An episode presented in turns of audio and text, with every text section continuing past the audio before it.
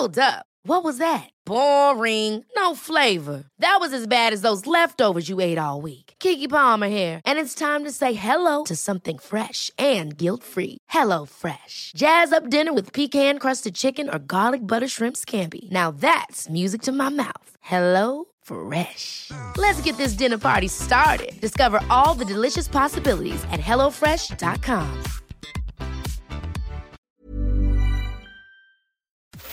Mario Maldonado en Bitácora de Negocios.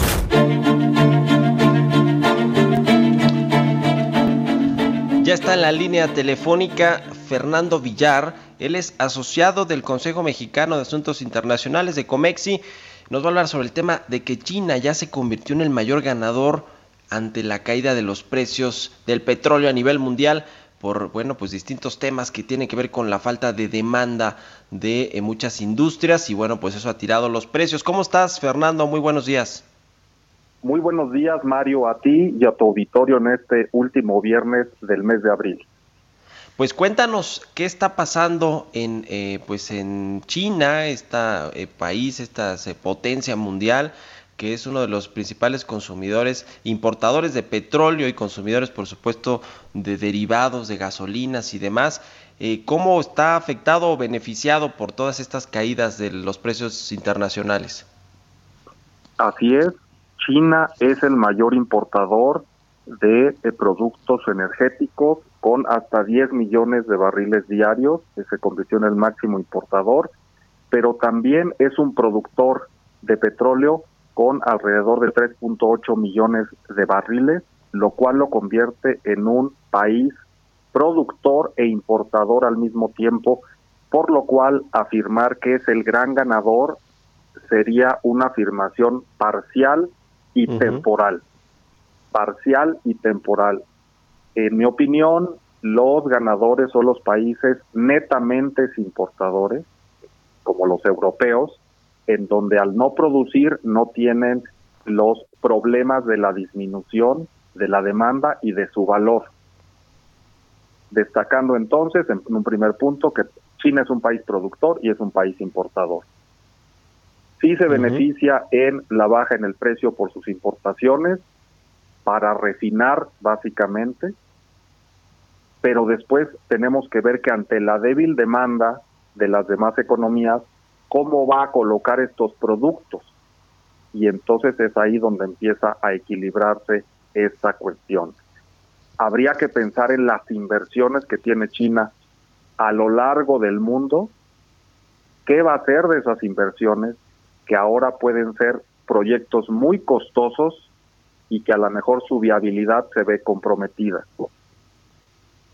Podríamos comentar uno de esas inversiones en diciembre de 2016 en la ronda 1.4 aquí en México, una de sus empresas petroleras, CENOC, sí. licita y gana uno de los bloques de la ronda 1.4 en aguas profundas, un bloque muy apetecido, por cierto. Esas inversiones eh, se dan a precios elevados al ser en aguas profundas y ese es un ejemplo de una inversión que hoy con estos precios pues tendría que ser revisada. Habría que destacar también que en el mundo de la energía las inversiones son a largo plazo. Por ejemplo, esta, esta autorización, el contrato de licencia para explorar y extraer crudo, es de 35 años, prorrogable otros 15 años. Esto te da un orden de la dimensión de lo que significan estas inversiones. Ahora, eh, sí, nada, hay países que ganan y países que pierden. Sí, ahora, este asunto eh, de la diplomacia energética, luego de este acuerdo de la UPEP, eh, eh, pues normalmente no son acuerdos tan tersos, hay que decirlo, cada país pone su, eh, su postura y, trata de defenderla, como fue el caso de México, con que no puede reducir los 400 mil barriles que le pedían y solo accedió a recortar 100 mil barriles diarios como parte de un acuerdo con Estados Unidos y todo esto, pero dicen que pues después de todo esto Arabia Saudita ya comenzó a enviar más petróleo a países a los que México exporta, particularmente en Asia, y tiene la intención de eh, pues aumentar también los, los envíos a Estados Unidos, que pues es el principal país de exportación de México. ¿Cómo ves este asunto que generó tanto, eh, pues, eh, tanto revuelo ahí en las redes y en los medios y que la secretaria pues defendió a capa y espada? ¿Cómo lo viste tú? En efecto, el tema geopolítico influye en esta situación de la energía.